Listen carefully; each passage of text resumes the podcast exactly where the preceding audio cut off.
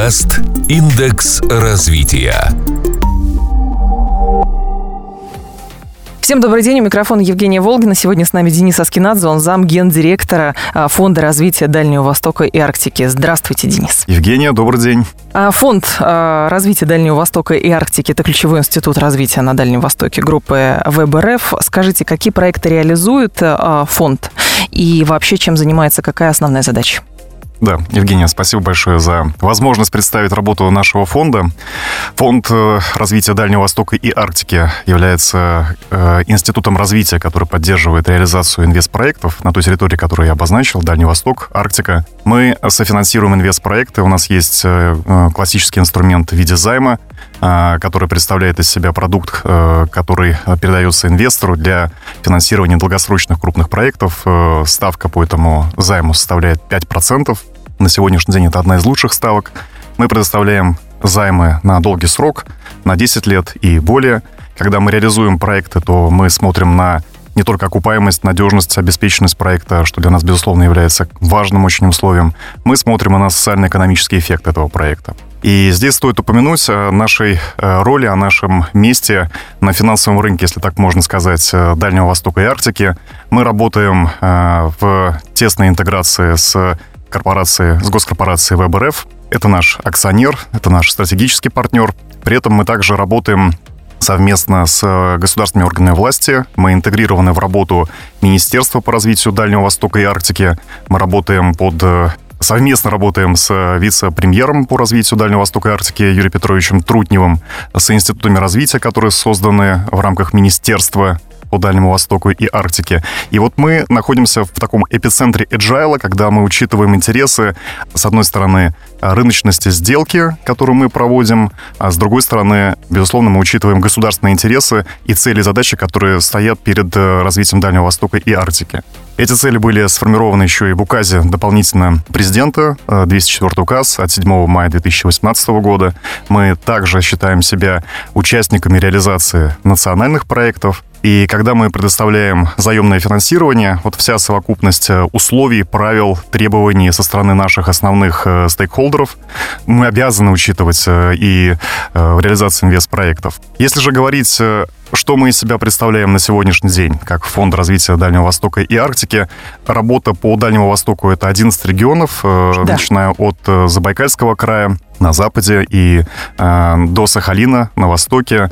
Плюс к этому это арктическая зона Российской Федерации. Пожалуй, два наиболее сложных региона, которые мы сопровождаем, регионы, которые долгое время не дофинансировались. И э, за счет наших э, займов мы помогаем инвесторам реализовывать сложные инвестиционные проекты. Инвестор э, к нам может приходить э, на стадии, когда проект еще находится в разработке, когда подготовлена только проектно-сметная документация, а, впереди еще заказы оборудования, и мы помогаем инвестору найти э, правильную структуру финансирования. Есть проекты, например, как проект по строительству горно-обогатительного комбината «Колмар», когда мы зашли в этот проект фактически на начальной стадии, когда достаточно были низкие цены на уголь, но мы посчитали, что несмотря на сложные макроэкономические условия, несмотря на то, что проект находится только в стадии разгона, это тот самый проект, который мы можем и должны поддержать.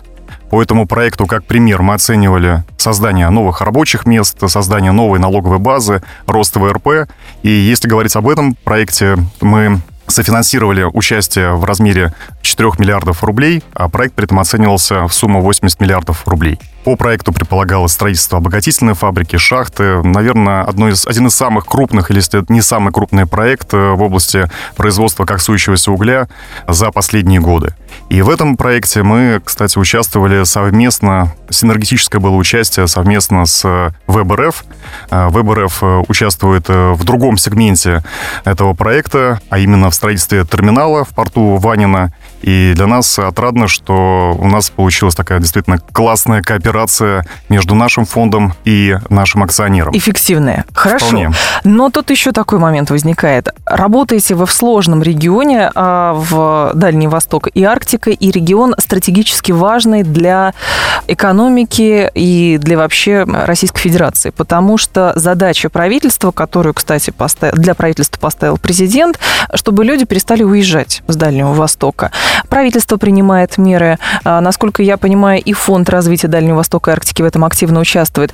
А вы можете перечислить какие-то социальные проекты, которые были реализованы для того, чтобы вот достичь цели, которую поставило правительство? Ну, как я уже упомянул, у нас каждый проект обязательно в себе содержит социальный элемент. Угу. Как правило, мы участвуем в крупных проектах, и это проекты, которые предполагают создание большого количества рабочих мест. Даже вот проект, например, Колмара, который я упомянул, это проект, который по итогу предполагает создание до 4000 новых рабочих мест. И для Якутии это действительно значимая величина. Это фактически означает развитие целого региона, в данном случае поселок Нерингри. Применительно, может быть, более адресно к подобным проектам стоит отнести программу э, малого и среднего бизнеса. Это программа, которую мы реализуем уже два года, э, чуть больше.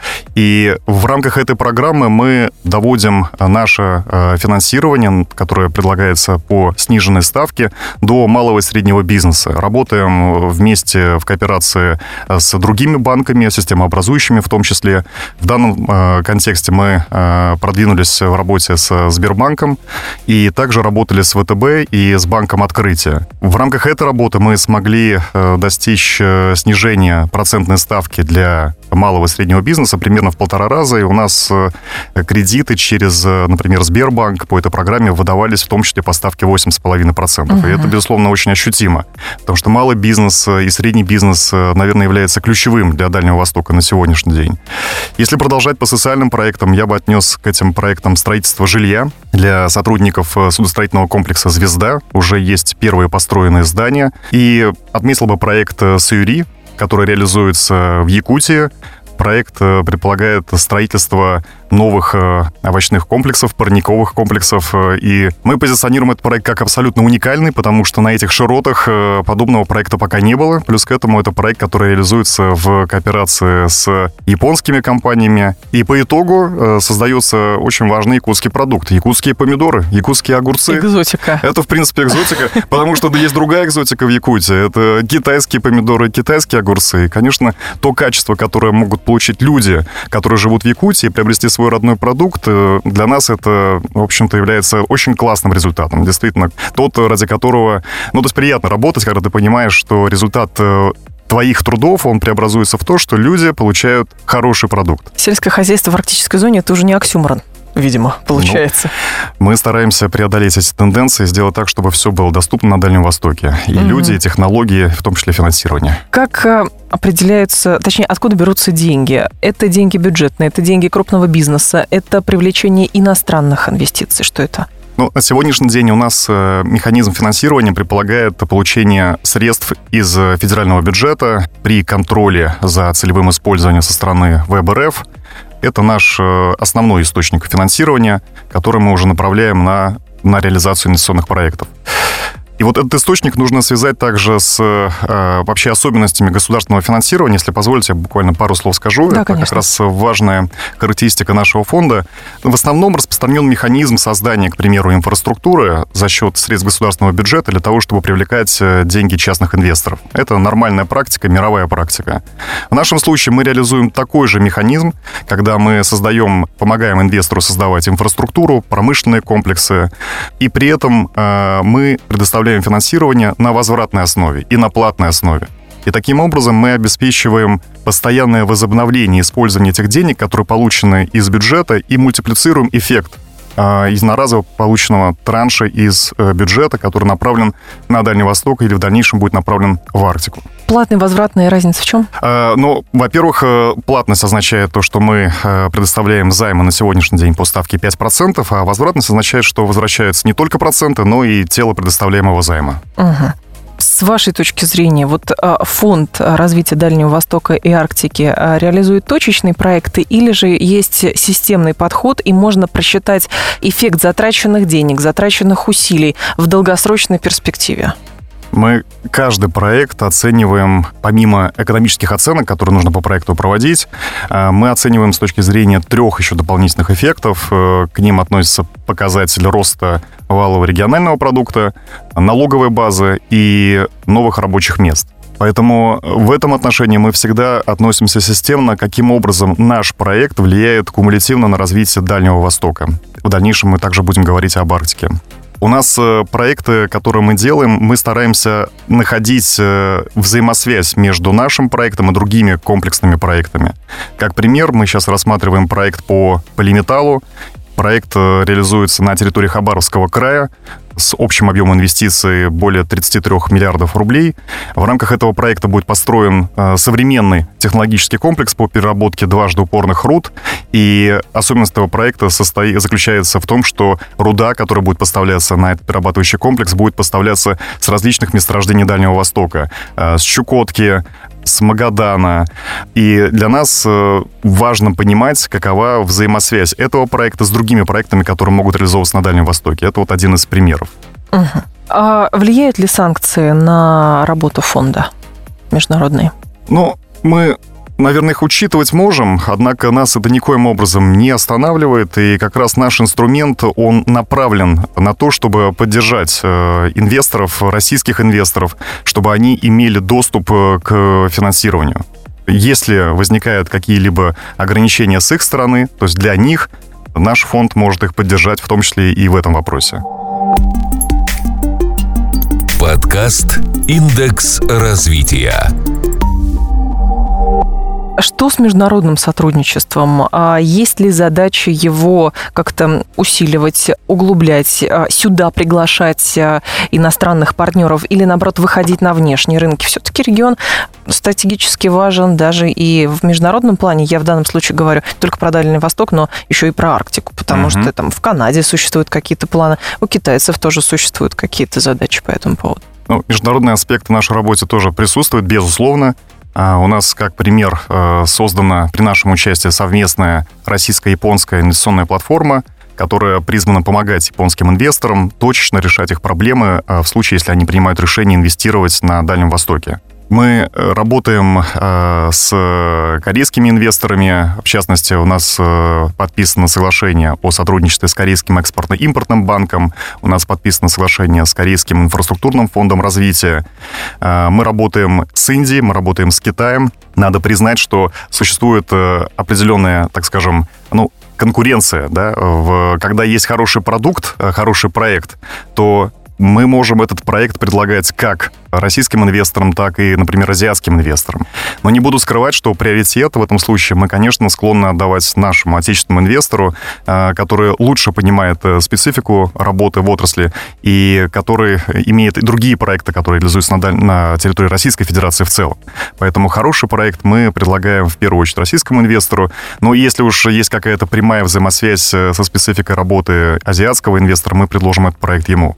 Стоит при этом отметить, что эта работа, она пока еще находится не на том уровне, чтобы говорить о том, что мы вложили совместно, например, с китайскими или корейскими инвесторами многомиллиардные суммы, но мы к этому стремимся, и это, наверное, одна из наших задач вот в рамках периода до 2024 года создавать совместные фонды, которые в дальнейшем будут вместе с азиатскими инвесторами софинансировать реализацию тех проектов, в которых участвует конкретный инвестор из Кореи, из Китая или из Японии. Это наша задача. Угу. А итоги 2019 года можете привести уже, подвести? И каковы планы на 2020 год? Вот до 24 вы сказали, ну вот в ближайшей перспективе что планируется? У нас э, на сегодняшний день в активной стадии реализации находится 19 проектов. Это вот то, что называется в нашем пайплане 19 проектов. Мы вложили более 45 миллиардов рублей на сегодняшний день. И при этом э, в совокупности эти проекты э, предполагают, что инвесторы должны вложить более 520 миллиардов рублей. Хороший показатель, хороший мультипликатор между нашими деньгами и деньгами частных инвесторов. Это как раз та задача, которая обычно является нашей ключевой. То есть мы должны на каждый наш рубль максимизировать привлечение средств частных инвесторов, что мы и делаем. У нас в этом году Стоит отметить, что реализовано участие. Мы э, вошли в два крупных проекта. Проект по развитию э, месторождения «Малмыш» совместно рус, с русской медной компанией. Предоставлено финансирование в размере 7 миллиардов рублей. Это один из э, крупнейших э, проектов по меди, который уже реализуется. Есть второй проект, который мы тоже надеемся, что будет реализовываться по Баимке, но на сегодняшний день это один из крупнейших стадий реализации. Мы, мы в нем участвуем. Uh-huh. Мы также участвуем совместно с ВБРФ э, в софинансировании проекта по строительству Находкинского завода минеральных удобрений в Приморском крае. Это проект, который ориентирован на, в дальнейшем на производство метанола. Который будет поставляться на экспортный рынок. И как раз реализуется другая задача о том, чтобы использовать экспортный потенциал, который присущ э, для Дальнего Востока за счет своих э, горнорудных ресурсов, и в том числе ресурсов газа. А, мы продолжаем работать с компанией Саюри, рассматриваем дальнейшее финансирование проекта по расширению теплиц. А мы финансируем, как я говорил, малый и средний бизнес. Э, эта программа работает. Мы участвовали в этом году э, в софинансировании проекта на Сахалине по поставке рельсовых автобусов э, совместно с WebLeasing. Это еще один пример нашей совместной работы с ВебРФ. И по этому году объем нашего инвестирования составит более 15 миллиардов рублей. Это такая достаточно приличная величина, и, наверное, этот год для нас будет наиболее урожайным с точки зрения инвестиций за время существования фонда. Мы в 2020 году перед собой ставим задачу, конечно, не останавливаться на достигнутом, увеличивать объем инвестиций. Как минимум он будет не меньше, чем в 2019 году. У нас есть э, несколько также, ну, я сказал бы так, у нас есть как минимум одна ключевая а, новая а, задача. Это работа по Арктике.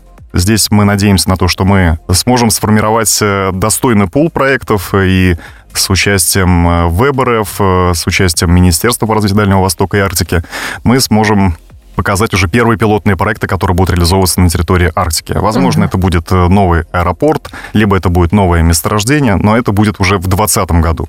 Для нас важно также реализовать проект по лесу. Это проект, который я бы отнес к проекту новой экономики. Э, мы имеем опыт создания э, инвестиционных платформ, э, электронных инвестиционных платформ, которые мы также хотим реализовать для лесной тематики. И такой опыт у нас связан с аквакультурой. Успешно при нашем участии, при участии в том числе Министерства по развитию Дальнего Востока и Арктики, мы запустили интернет-ресурс, который позволяет в электронном виде проводить аукционные торги. И в качестве примера за полтора года работы этого ресурса э, на аукционе было реализовано в два раза больше участков, э, чем за последние 20 лет. Но это колоссальная разница, и это по итогу доход для государства, это развитие напрямую тех регионов, в которых, собственно, инвесторы вкладываются. По лесу история на самом деле тоже очень контрастная. И внимание привлекает то, что мы как-то все, э, даже в незнакоме со статистикой, наверное, представляем о том, что лес — это наше богатство. В этом нет ни у кого, наверное, сомнения. И при этом нет как-то информации о том, чтобы лес давал существенные доходы для развития нашего государства и Дальнего Востока в том числе. И посмотрев на э, статистику, мы увидели э, вопиющие факты. Э, мы сравнивали ситуацию в лесной отрасли на Дальнем Востоке и в Финляндии, в маленькой Финляндии. На один гектар в Финляндии доход государства в 240 раз больше, чем на Дальнем Востоке. В чем же разница такая колоссальная? Я думаю, что эта разница начинается от технологии. Эта разница э, дальше продолжается на уровне регламентных требований. Эта разница заключается и, как ни странно, но в менеджменте, э, в доступности э, частных инвесторов к этой отрасли. Что мы хотим сделать? Вроде бы обычные вещи, но до последнего времени они пока не были заметны. Мы не видим, чтобы они в принципе существовали. Мы хотим внедрить открытую интерактивную карту, включить систему мониторинга с использованием в том числе космической съемки, так называемой лидарной съемки, который будет позволять в режиме онлайн постоянно отслеживать состояние лесных участков и фиксировать э, изменения по лесным участкам. Мы хотим э, э, запустить электронные аукционные торги, биржу, для того, чтобы любой профессиональный участник мог подать заявку в электронном виде, получить информацию об участке, принять участие в торгах, победить и дальше реализовывать инвестиционный проект.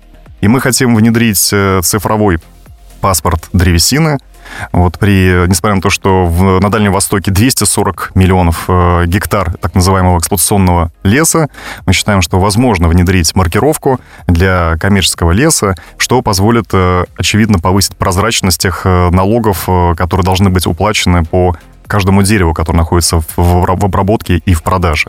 Поэтому Арктика, лес и плюс к этому выход на инвестиционные проекты в объеме не меньшем, чем в 2019 году, это наши такие три, я бы сказал, цифровые задачи. А вы упомянули взаимодействие с органами государственной власти. У нас еще остается немного времени. Об этом поподробнее расскажите. А какова система? Потому что то, что вы описываете, какие-то новые проекты, оперативное реагирование, рассмотрение заявок и так далее. Но когда речь заходит о взаимодействии с органами государственной власти, сразу же а, возникает ассоциация с бюрократией, затягиванием сроков, ну, еще чем-то таким проблемным. Я хотел бы поблагодарить э, Минвостока развития э, Дальнего Востока и Арктики и вице-премьера Юрия Петровича Трутнева, поскольку взаимодействие происходит очень гармонично и достаточно и оперативно. У нас э, при принятии решения о реализации инвестиционного проекта два уровня принятия решения. Первый уровень — это совет директоров, и второй уровень — это подкомиссия по социально-экономическому развитию Дальнего Востока. Мы обязаны перед финансированием получить одобрение от подкомиссии. И вот э, за 4 года, а даже за 5 лет работы под комиссией, за 4 года, у нас не возникало ни разу каких-либо бюрократических проблем в части согласования инвестиционных проектов. Проект готов, приходите, обосновывайте, доказывайте, реализуете и потом отсматриваете, что проект был реализован. Это, кстати говоря, еще одна наша ключевая задача, чтобы мы не только вкладывали деньги, но чтобы мы отвечали за проект вне зависимости от того, какая доля нашего участия. Мы фактически занимаемся управлением проектом и являемся глазами для Министерства по развитию Дальнего Востока и Арктики, для ВБРФ в том числе. Э, всегда в онлайне мы знаем, что происходит с проектом, и у нас есть специальные индикаторы, скажем так, То есть у вас инвестиционные жучки. Под ключ. У нас абсолютно, у нас проект под ключ. Мы точно не те ребята, которые предоставили займ, а потом уже ждем, когда будет погашение этого займа, и не более того. То есть мы действительно очень глубоко вникаем в проект угу. до скелетного уровня. Еще последний вопрос по поводу кредитов для малого и среднего предпринимательства.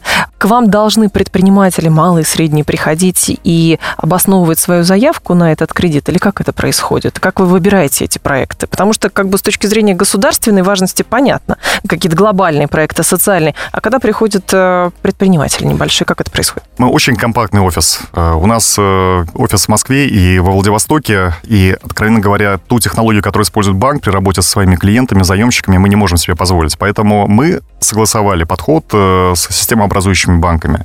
О том, что их офисы, они являются такими фронт-офисами для работы с людьми, работы с малыми и средними предпринимателями. Поэтому, когда заявка идет от э, э, бизнесмена, который представляет МСП, этот бизнесмен уже знает, что ему нужно прийти в офис конкретного банка. Это Сбербанк, это также был банк ВТБ, открытие, там получить всю необходимую информацию. В том случае, если бизнесмен не может найти взаимопонимание с банком, считает, что к нему относятся некорректно, нелояльно, этот бизнесмен может обратиться к нам, мы эту ситуацию отдельно рассматриваем и проводим, так скажем, анализ э, вместе уже с банком, почему она сложилась. И, как правило, мы всегда находим общий язык. У нас был в гостях Денис Аскинадзе, заместитель генерального директора Фонда развития Дальнего Востока и Арктики. Напомню, что это ключевой институт развития на Дальнем Востоке группы ВБРФ. Денис, вам успехов. Спасибо большое, что пришли. Большое спасибо за предоставленную возможность. С вами была Евгения Волгина. Всем счастливо. Подкаст «Индекс развития».